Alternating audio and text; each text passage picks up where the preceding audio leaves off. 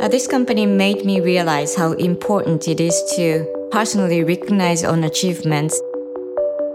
I think many women can be uncomfortable speaking on achievements or contributions out loud. Tips to the top. We go meet the women of the LVMH group. They tell us about the career path and the day that changed their lives. Episode 10 Masumi Suzuki, Head of Sales, Rimowa Japan. We have a large retail network. We have 26 stores in Japan and we have around 150 uh, client advisors. I'm a head of sales and my responsibility is to build strong sales team to maximize in sales and brand desirability.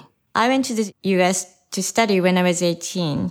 I went to a university and after that I got a diploma in graduate gemologist from Gemological Institute of America. A graduate gemologist is a specialist of gemstones who can identify stones, grade diamonds, and has a license to issue official certificates.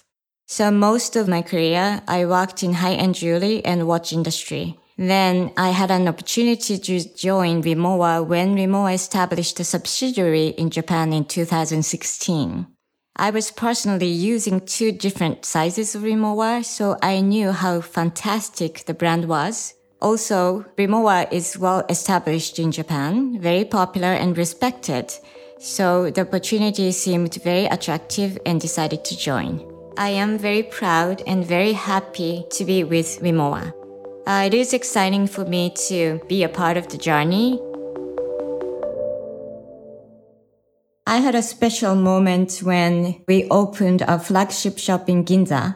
It is the most important event that I experienced with this company. The store opened in December 2018. The project was launched in April, so we only had eight months to prepare everything. The store is huge, like total 800 square meters with three floors. So finishing the construction in eight months was quite challenging. And we needed to establish a new team and new operation processes. So it didn't seem like we had enough time. We all worked under pressure to keep up the timeline, but everyone offered great flexibility. So even though we faced many challenges in the process, we could find a way every time that happened so we could move forward.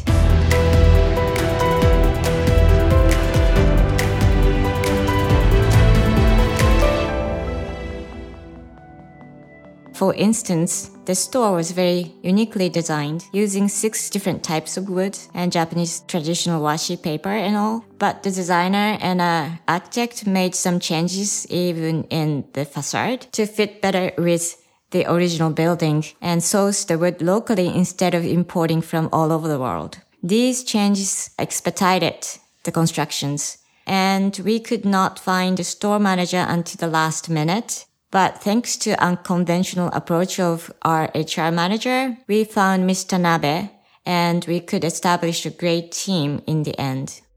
Finally, we could open in time and had a great opening party with the support of our CEO, Alexandre Arnault a huge crowd showed up.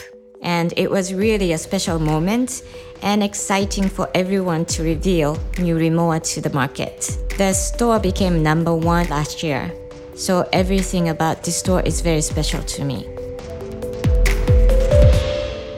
From that moment, I learned to have a strong will to reach my full potential and encourage others to do the same because keeping up the stores not only this one, but other stores in a great shape all the time is challenging. The members of the team change sometimes. The business is not always easy.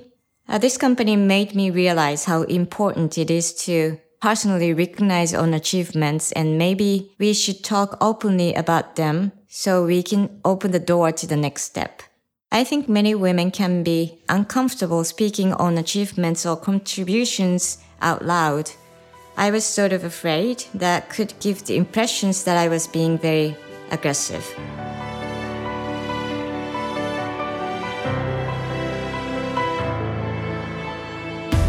That's because we are brought up in a society that people find more values in women for their gentleness, compassionate, and yielding, and has negative views if women are strong and competitive.